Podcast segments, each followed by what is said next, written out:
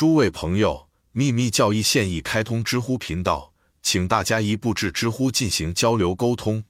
就像某些人，男性和女性，属于在世人中的平行案例，无论是凭借一个特殊团体的美德，还是通过获得的神秘知识的力量，都可以在同一个地方看到他们的替身，而身体却在很远的地方。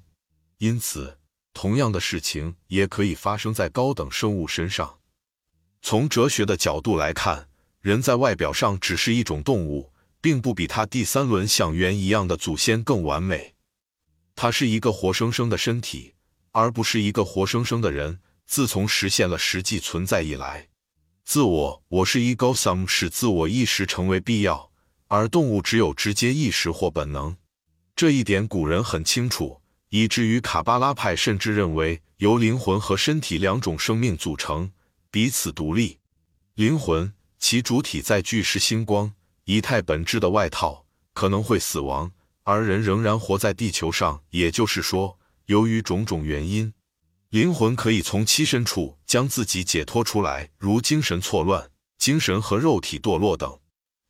在《生命的新层面》第三百四十到三百五十一页《灵魂的起源》中，作者展示了卡巴拉派的教义。他们认为，在功能上，无名和密度相一致的精神和物质趋向于结合在一起，结果创造出精神。处于无实体状态，按比例构成，在该层级中具有不同程度的无名和觉知的元素或自存在精神被复制。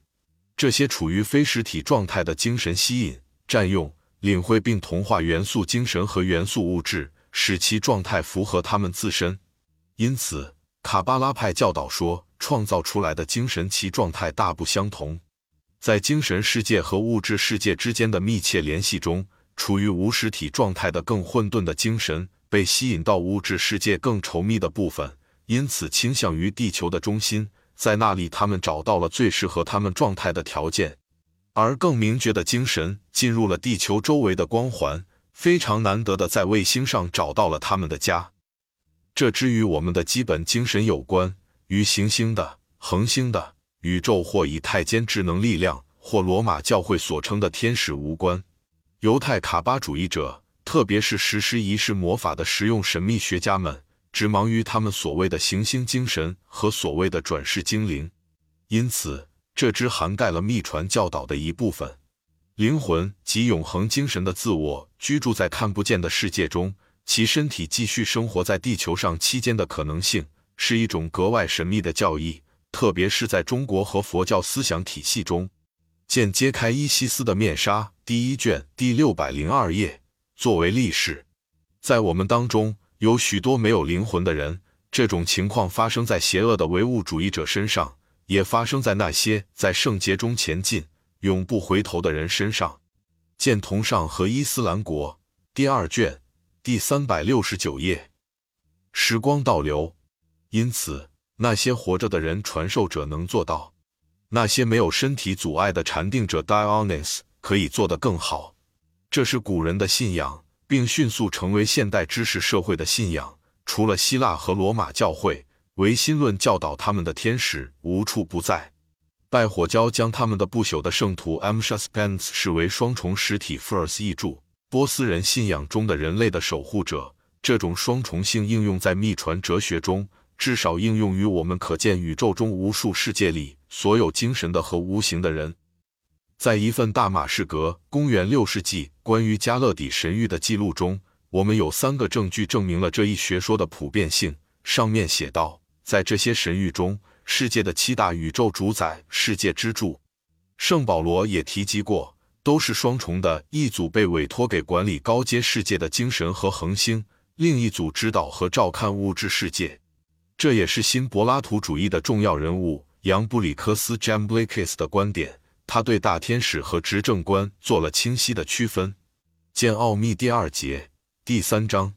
当然，上述亦可用于精神存在的程度或次序之间的区别。正是基于这个意义，罗马天主教会试图解释和教导这种差异。虽然在其教导中，天使长是神圣圣洁的，但他们的替身却被他斥为魔鬼。但是，激情 f l u e r 这个词不能从这个意义上理解。因为它仅仅意味着某个属性或品质的反面或对立面。